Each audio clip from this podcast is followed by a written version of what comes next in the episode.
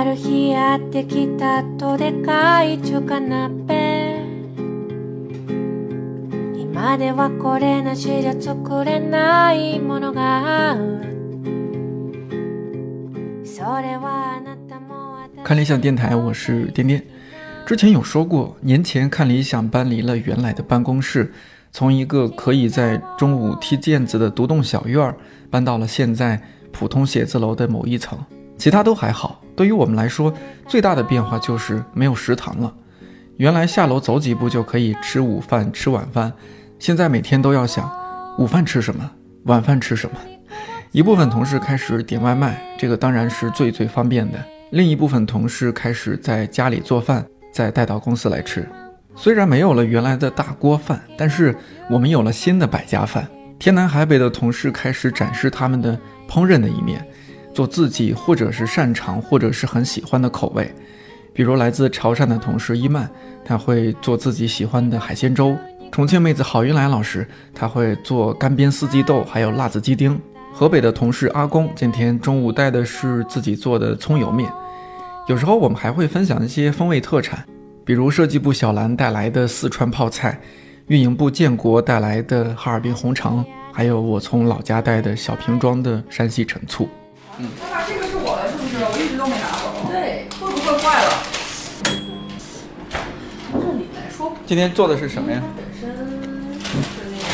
春笋炒肉，还有一个包菜，包菜已经吃完了。奶酪应该。包菜是那个花椒，放了很多花椒，我看到。对，因为我们家现在花椒很多，为为什么花椒很多？过年的时候买了一大包新鲜的藤椒，哦，藤椒，嗯对，那个味道特别的，香。对香。嗯，去年有一阵特别迷恋藤椒，这是自己做的吗？不是，这个是在盒马买的。哦，盒马买的，有一种夏天到来的感觉。我就一看到拍黄瓜，我就觉得夏天到了。米饭上面还撒了一些黑芝麻。这就是唯一能让它就是颜值巨非常快上升的一个。对，没错。米饭是自己蒸的。是的，嗯，其实我建议可以米饭里边放一些那个玉米碎，那样颜值也会很高。对我们东北人讲究就是吃非常白的大米。哦，这样子啊，啊，因为大米米就很好吃很好吃了，对，不需要放其他东西。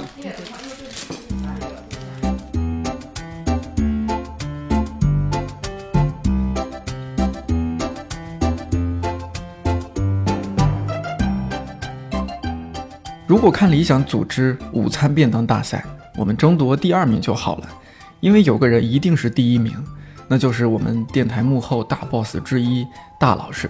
无论是餐具、菜式、摆盘、味道，还是营养搭配，每一天都让人心服口服。我放了一些图片在我们这期节目的图文部分，你可以感受一下。大老师并不是很擅长做饭，但他的背后有一位擅长做饭的家属，江湖人称黎霹雳。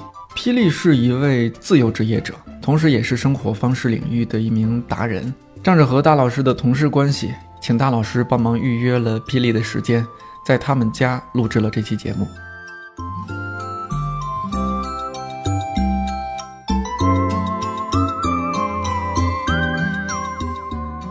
平时你最日常的一天大致是怎么样的？嗯，我一般早上七点到七点半左右起床，然后就洗漱之后就开始准备当天的午餐。除了给大老师做便当，我也会把自己的早饭和午饭也做出来。嗯，之后就开始了我一天的工作。因为我是 freelancer，所以我基本上不用坐班，都是在家里去完成一些稿件啊，然后有一些呃合作的一些一些事情。然后我会在家偶尔看看书、看看电影，其实还蛮轻松的。在这个间隙中，会穿插着做一些家务，比如说呃洗洗衣服呀、擦擦地呀，或者是有一些呃其他的一些杂事儿。嗯，然后下午就开始要准备晚餐，等大老师回来吃饭。就基本的日常就是这样。对，晚上可能吃完饭再看看电视啊什么的。对对对，吃完饭看看电视，然后玩 Switch。在吃饭就是这一块儿，因为大老师他每天我们一块儿吃饭，他打开那个饭盒儿，我们就感觉光芒四射的，里面啊、有荤有素，然后还有一些水果啊什么的，就特又漂亮又好吃。他每次都会给我什么夹块肉啊什么，他嫌我吃的太素了。啊、呃，我觉得做饭这一块儿就每天会怎么样去设计嘛？我觉得是有些心思在里面的。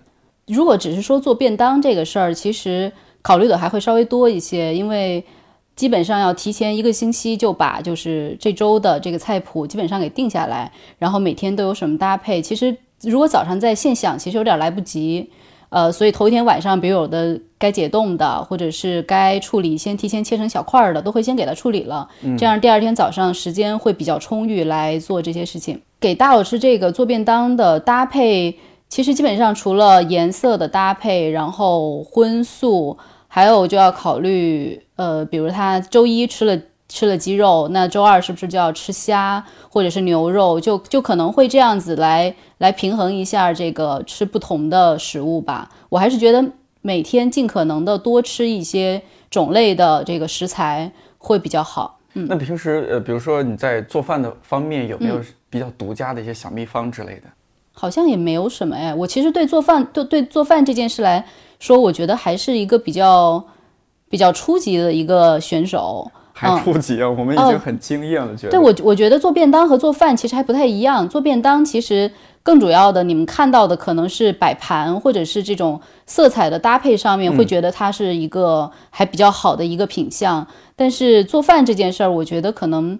嗯，你像那些大厨，他们做出来的饭未必说品相多么好，但他一定更追求的是可能味道啊，这个火候啊，他们会他们会更加讲究一些。做便当这个事儿，可能要考虑到很多，比如带饭去到公司之后，这个路上，呃，可能因为时间久了，有的绿叶菜它会就是品相会不太好看了，会不新鲜了，所以可能会有的，有时候会选择比如生菜或者是一些就是可以生吃的一些蔬菜，所以它其实。嗯，只是说可能是一个看上去还不错的便当，但但我不觉得它代表做饭很厉害。对，然后很好吃啊，是吗？嗯，就就可能可能还好吧，因为可能做的多了，就就还是有一些自己的一些体会，所以可能会慢慢的，起码说是一个比较适合我们家口味的这样的一个菜。你是从小就开始做饭吗？嗯，小时候基本上是给妈妈打打下手，帮她洗洗菜啊，切一切菜。嗯，但是。真正自己做饭，可能要到大学毕业之后吧，才有机会真正自己独立生活，然后去去这样每天去去做做饭。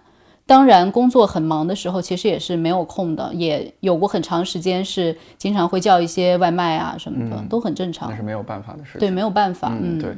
那大老师他是北方人，嗯，你是南方人，嗯，我特别好奇，能吃到一块儿吗？其实可以，因为我的胃口其实比较偏向于。北方对我很爱吃面食，是吗？对我非常爱吃面食，就是馒头、面条什么的，我特别喜欢吃。好难得啊！我也不知道是为什么，但我就是特别喜欢吃。我就是，呃，每次也是回回公婆家也是，我会我会就是早上他们说吃什么早饭，我就一定要吃蒸馒头、烙烙馅饼之类的啊。对我都我都很爱吃，就但凡是面食我就很爱。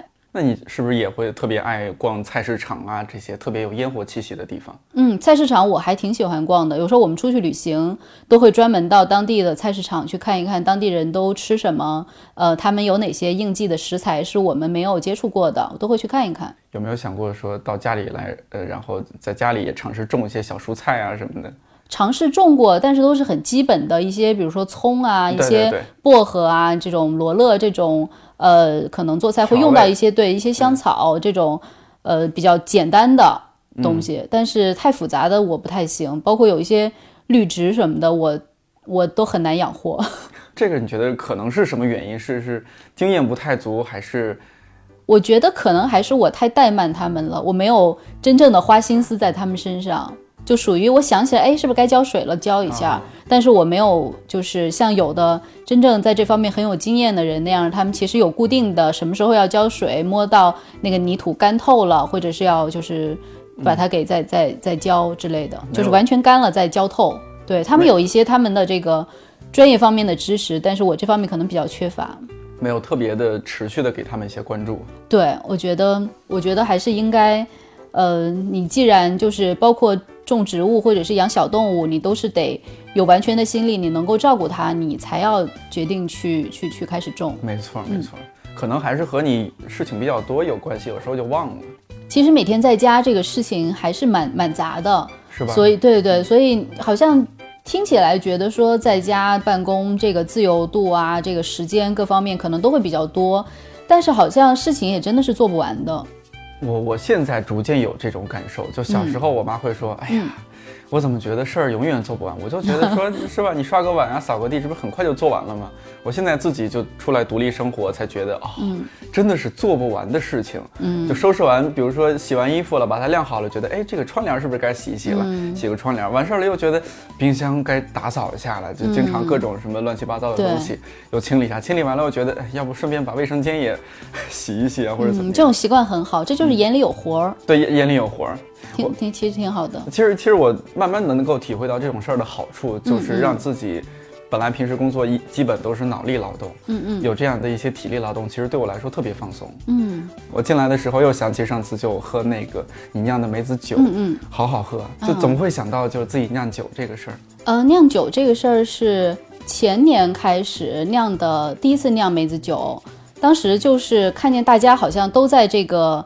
梅子青梅刚刚就是上市了，然后就开始做一些青梅周边的一些东西，比如说青梅做的酱，嗯，然后酿的一些东西，酿的一些酒，然后就说自己尝试一下，嗯，尝试完第一年就觉得真的很好喝，朋友来家都觉得，哎呀，真真的这个特别棒，加上冰块儿就觉得，哎，这种微醺的感觉特别美妙，对，所以去年就采购了比较。更多的青梅和玻璃瓶儿，然后酿了四大瓶儿四升的，到现在还没喝完。现在还有多少？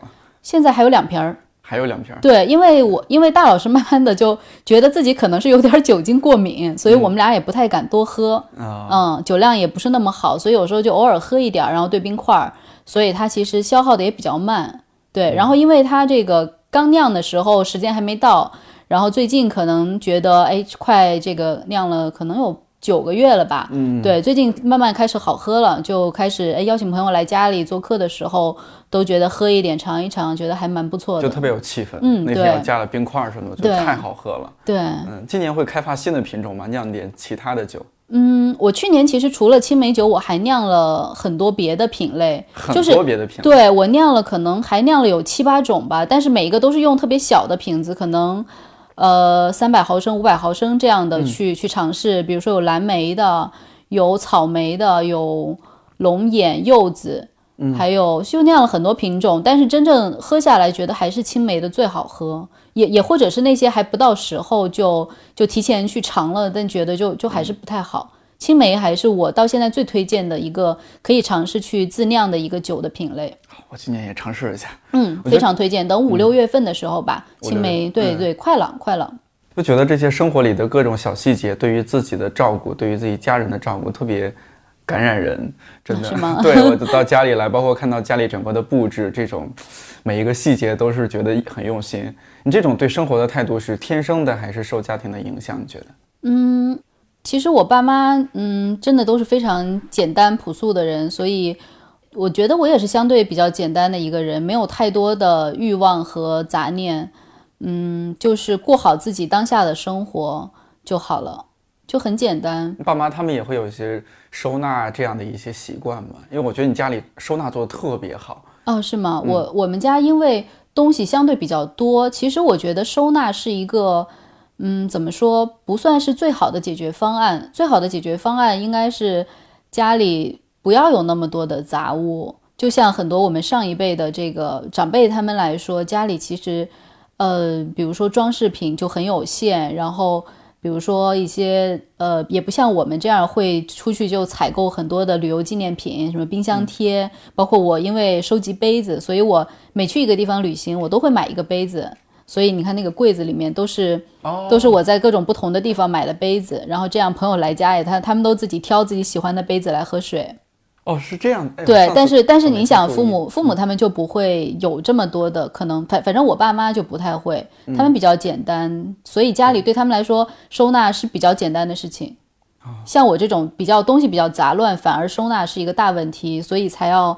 苦心研究怎么样收纳可以对，可以稍微把它们藏一点，但是又不至于太太太麻烦。太麻烦，对。因为我来了，感觉也不能说杂，就是东西的品类很多。像哦，今天才注意到这么大一柜子全是放杯子，对，还有这么多的书，是，还有大老师自己玩的乐器，还有他的自己的玩具，对对对，就是其实种类是特别特别多的，但嗯我觉得都收拾特别井井有条的那种感觉。嗯，就还好看习惯了，其实就还好。有的人刚来会觉得，哎呀，东西好多呀，嗯，但是我们就还还比较喜欢这种，就觉得被这些你喜欢的东西包围的感觉，还觉得还蛮妙的，嗯对，因为。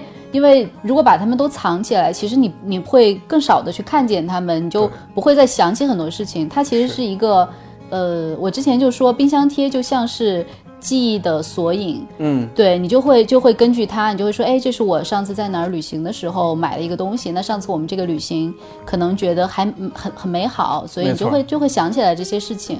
对，并且很有趣。就那天我们吃饭的时候是在冰箱旁边吃饭嘛，嗯嗯，就一边吃饭可以一边问一下，就说哎，这个冰箱贴是从哪儿？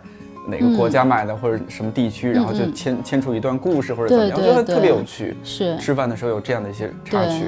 还有一个就是我刚刚说到，你像东西这么多，嗯就有些人的家里他东西多，但他堆的特别乱，就进去就觉得人就整个淹没在里边。但是就是 那天第一次来你们家的时候，一进来就觉得，哎，东西是多，但是就人和周围的这些东西，它的这种关系特别的平衡，嗯，就这种距离感保持的恰到好处。我也不知道是为什么，就是你在这个地方生活，那东西怎么样的布置，一定是一个你自己最舒服的一个状态。对，对，我们就觉得这种的距离感和呃这种的布置的感觉是我们比较喜欢和习惯的。对所以就这样，我我很高兴你你也比较习惯这样的这对这样的摆设。对对对对，我我在家里就每周末都会有、有一次小的收拾和整理，嗯比如说我的那个书架没有你这么这么大，嗯嗯 但也会收拾一下上面的灰尘啊什么的。嗯书如果平时偶尔会临时插一些什么文件啊或者电脑就随便扔那儿，嗯那可能就赶紧收拾一下，就觉得特别舒服。我觉得这也能够体现一个主人他的一个性格，他的气质。嗯，是吧？就对，就一进来就觉得很舒服。像有些人可能一进去他的家里就让你觉得很压抑，嗯觉得说，哎，要不咱们出去找个咖啡厅，啊，有这样的感觉。但那天来了就觉得真好，不想出去，就这样。你说现在不得不承认啊，就是像我们这些年轻人，其实工作是特别忙的。虽然你是比较自由职业，但其实你也有很多的事情。嗯好好吃饭其实是个大问题。嗯。嗯，比如说像我们看联想的很多同事，我们现在就自从搬了公司，没有食堂了，就只能自己带饭或者点外卖。对，呃，就可能是一半儿的一半儿，一半儿的人是点外卖，一半儿的人是自己带饭。嗯。你那你们这个带饭的比例还比较高了，对，还还还嗯，不错，还不错。就我们在那儿吃饭，可能有些同事他先吃完了，嗯嗯下楼去菜市场买个菜回来。哦，对对对，公司还放了那个冰箱嘛，特别大的冰箱，他就把菜放在冰箱里边，嗯嗯下班时候带走。嗯对，其实还挺好的，但是就更多时候还是觉得，哎呀，点外卖吃，有些时候开会啊什么，就可能午饭就我我昨天午饭可能三四点吃的，嗯对，就就很晚了。你说怎么看待好好吃饭这件事儿？嗯，好好吃饭对我们来说其实是一个怎么说？吃饭这个事儿本来就是一个非常日常的一个事情。对吧？你每天得补充能量，然后你至于你要摄取从什么渠道，是是是叫外卖还是自己做，其实我觉得都是每个人自己的一种选择。啊、我我不能说哪一种方式更好一些，只能说你在现阶段，你你尽量去争取更好的吧。如果你自己能做的话，可能你能够少油少盐，你这个摄取的食物食材会更健康一些。叫外卖可能有时候这个就不太可控，是吧？他对他们用的食材新不新鲜，他们的油是不是地沟油，你没办法知道。没错，对，但是在一些情况下，可能你因为工作太忙，或者是自己不太善于去打理打理生活方面的一些事情，你可能就没有办法自己每天做饭。对，所以我觉得，我觉得就是每个人有他自己的生活方式，但是好好吃饭这件事情对我们家来说还是比较重要，因为我们既觉得。口腹之欲是一个很重要的一个需求，然后也觉得说到了，可能我和大老师今年已经今年年底我们就要三十三岁了，对，所以三十多岁的人了，我觉得也是时候要稍微关注一下自己的健康状况，包括说如果不按时吃饭，可能就是肠胃啊也没有那么的好，对对。所以，嗯，所以对我们来说，好好吃饭这件事情还是比较重要的。它很日常，但是它也很重要。你说这种会不会也受你周围一些朋友影响？他们也是这样的人，很关注自己的饮食，很关注生活的一些平衡。嗯，其实我身边的人倒其实什么人都有吧。对，嗯我觉得也不能说我只跟好好吃饭的人做朋友，或者 说对，因为我自己偶尔也会叫外卖。我们嗯有时候周末自己不想下厨，也会叫外卖吃。嗯或者有时候朋友来家里需要照顾太多人的这个嗯饮食的需求，也会自己做一些菜，然后再点几个点几个外卖。嗯对，也会这样这样拼配嗯起来吃。对对对。嗯，所以身边人其实每个人都不太一样啦。嗯对。那会不会更多时候是你你在影响周围的人，哦，身边很多人因为我开始带饭了，是吧？，对这这个事情确实是我比较没有想到的。我当时因为只是说我拍便当的照片，然后有时候会发在豆瓣儿，会发在朋友圈和微博，嗯，然后就会很多人来问我说这个便当盒加热的问题，然后呃每天我都怎么样去去去做这个搭配，然后他们说他们自己也会开始带饭，然后会问我这个饭盒的品牌是什么，对、他们也会会慢慢的受到一些影响，影响是吧？嗯因为我之前就就和大老师做同事之前，我就关注过你的豆瓣，但当时还不知道是这样一个关系。啊对，呃，包括你现在主要是在豆瓣、微博，还有下厨房，我记得。对对对，我会在对对，这基本上是这些账号上面会去发一发我日常的一些呃做便当呀，或者是一些家务清洁嗯。方面的一些我自己的体会。嗯，就每次看到那些，就想到，哎呀，这这是不是中国的镜头马里会或者 清水杏子的这 这种感觉？啊、这这过誉了，我只是自己的一些生活经验，我觉得没有上升到就是那么厉害的一个角色，就让自己舒服，对对对这是最重要的。对。你觉得当初是刻意为之，还是不自觉的？可能单纯的只是想把自己生活整理在一个平台上，但是慢慢的有人有些人有一些反馈，你就做得更好一些，是这样。嗯，我觉得你说的应该大大概就是我的这个心路历程，就后后面这一节儿，就是刚开始只是你去分享一些生活，因为像很多平台它都提倡你要去去分享你的一些日常的生活，对，然后慢慢的，嗯，你可能在这上面，像我就可能到后面就会。稍微有一些，比如说我我很爱发便当的图，然后、然后我可能有一点强迫症，对我就会喜欢发这种九宫格，啊然后然后它可能会也在视觉上会有更好的这个刺激的作用。其实我没有想要去当一个在这方面去去去引导大家或者是怎么样，对，其实其实就是对我，因为就是我的生活，我生活就是这样。嗯作为一个生活方式，可以这么说，生活方式领域的嗯。一个大 V、啊，不能算大 V，就是 KOL，呃这可以。呃行吧，嗯，我知道你之前去过特别多的一些国家，有时候大老师也会在朋友圈晒，秀个恩，顺便再秀个恩爱什么的。对你，你觉得你去到那么多国家，你看到他们的生活，对你有没有什么一些深刻的印象，或者说一些影响？嗯，我觉得就是每个地方的人，他们真的有他们自己的生活方式，然后有的也是我可能完全没有想到的，比如说我上次去的。呃，我之前有机会就是跟穷游网的一个，跟穷游网和哥斯达游轮一条航线，呃，四十六天去了这个环南太平洋，去了十三个国家，哎，十三个岛吧，九个国家，十三个岛屿。然后那一程其实是真的去到了很多我之前完全没有认知，甚至我都没有听过这个国家名字的这个地方。然后我我可能看到当地的人有的。据说是当地人，他其实很穷，但是他幸福感很高。有有很多这样的国家，他们我不知道是不是因为呃当地的这个水土比较好，然后他们的一些水果和蔬菜味道都非常的好，嗯，然后他们其实就是就是在很很原生态的这种环境下去能够有自己。怎么说？就是有有自己觉得很幸福的事情，他们可能就是很自然的去打鱼，去、去自己去栽种一些水果，对他们没有太多的欲望和和需求，就很简单。就是上次去的那个是哪儿？我还是非常想想回忆起来，就是我们之前那个环太太平洋四十六天的行程中间，我去了一个地方，一个国家叫瓦努阿图，哦当地就据说是最贫穷也是幸福感最高的国家。然后当地的这个菜市场，我们去看了他们的那个鲜花、水果，就是非常的多，非常的丰富。嗯，他们就可能真的没什么钱，但我觉得每个人都很开心，在路上会跟你打招呼。对他们，我觉得应该就是真的欲望很少吧。嗯嗯，你觉得你理想的你和大老师的老年生活是怎么样的？理想的老年生活啊，比如说在哪个城市，然后什么样的状态？其实没有想太多。我觉得我们两个在一起，无论在哪儿都挺好的。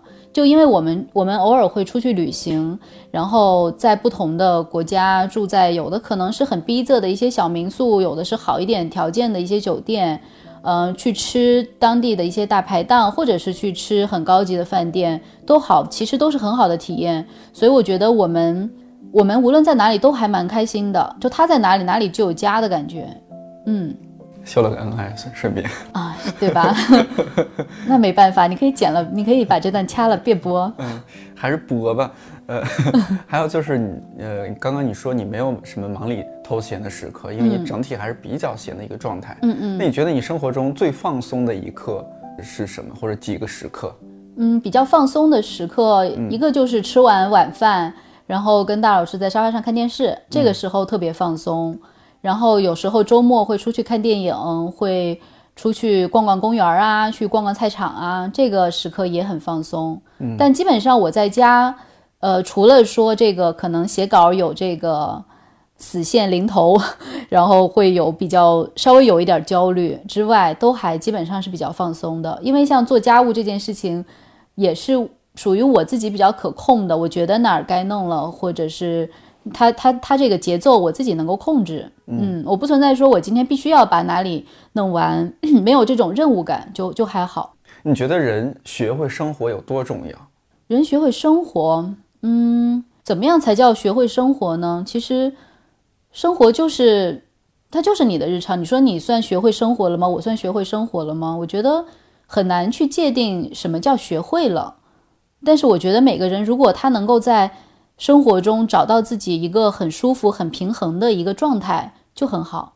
嗯，真正所谓的学不学得会，或者是那么多的大道理，我其实不不是很明白。对其实没没必对我其实不知道那些对。对我就是想到说，比如说现在如果是学生，他可能是学习和生活，这是生活中最主要的两块儿。那像我们现在工作了，那就是工作和生活两块儿。但是我、嗯包括我自己，包括我周围很多朋友、一些同事，嗯都是工作占据了太多太多的时间。嗯就昨天我们开在一起开会，甚至有同事可能讲着最近的一些心酸，就工作太忙了，嗯经常到晚上可能十点多、十一点多都感觉快要哭的那种感觉。嗯嗯呃，因为我们现在就是有了自己的 APP，嗯嗯啊，看理想 APP，然后每一个节目它都是有一些固定的上新的节奏的，嗯嗯就每个月还要固定的要上新一些新的节目。嗯其实这些对我们压力是特别特别大的。嗯，我明白。我对，因为我之前也是做互联网的运营，嗯所以其实这个工作节奏我还是比较了解的。嗯嗯，我觉得就可能人生有不同的阶段吧。你在某一个阶段里面，可能你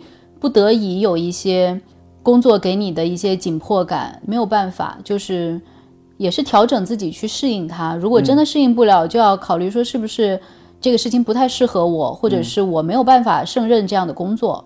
嗯，然后就就可能还是得去调配啊，比如说是不是要请求有更多的人手来帮忙协助做这件事情，或者是呃，在这件事情上面是不是相对的给自己的压力太大了，或者是这个、这个设定本来是不合理的。嗯我知道你在好几个平台其实都有一些自己的分享什么的。如果说、呃有人听了这期节目，嗯他想希望和你有更多的沟通，他怎么找到你？嗯，可以在微博和豆瓣儿找我吧，都叫李霹雳。李霹雳，对，呃，黎就是黎明，黎明的黎，霹雳霹雳贝贝的霹雳，黎霹雳。每次都这么介绍自己。呃，基本上吧。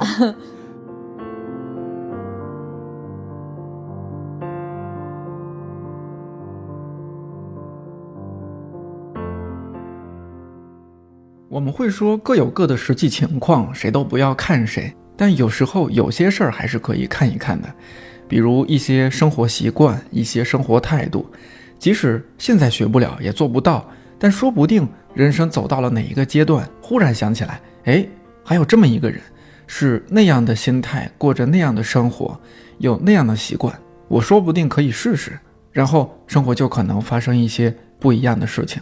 就像我和霹雳聊到的，我们现在很多时候很忙，但是这个忙和闲，它也不是绝对对立的关系。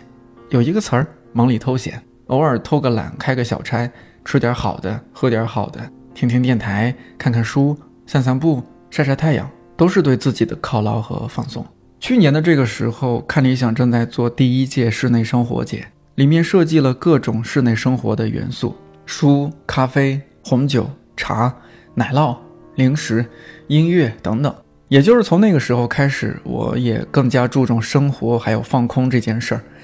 市场部的同事最近和我们去年生活节的合作方之一布乐奶酪一起策划了一份套餐，叫 Sneak Break，里面既有我现在经常在家里喝的年华葡萄酒，也有几款不同风味的奶酪，比如曾经在法国图尔世界奶酪大赛上获得金奖的北京蓝，还有被收录在英国 DK 出版社奶酪百科当中的小多姆。还有一款是为了搭配年华2018特制的玫瑰比斯特。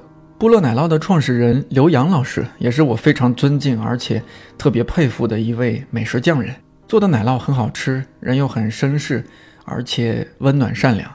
我到现在都忘不了去年的生活节，他知道我和同事经常加班没有办法好好吃饭，特意做了几份奶酪披萨，趁热送到我们几个饿得前胸贴后背的同事手里。那个味道太难忘了，也太好吃了。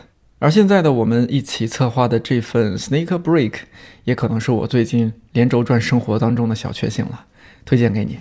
感兴趣的话，可以关注我们的微信服务号“看理想生活”，在我们的微店里就可以找到它。好像这个月十八号还是十九号之后就没有了。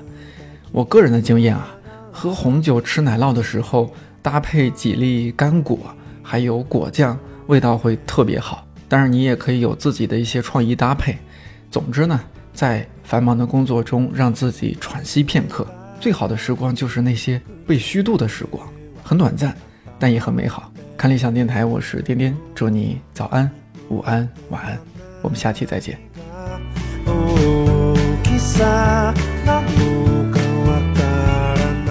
看理想电台的朋友，你好，我是黎霹雳。祝你好好生活，好好爱。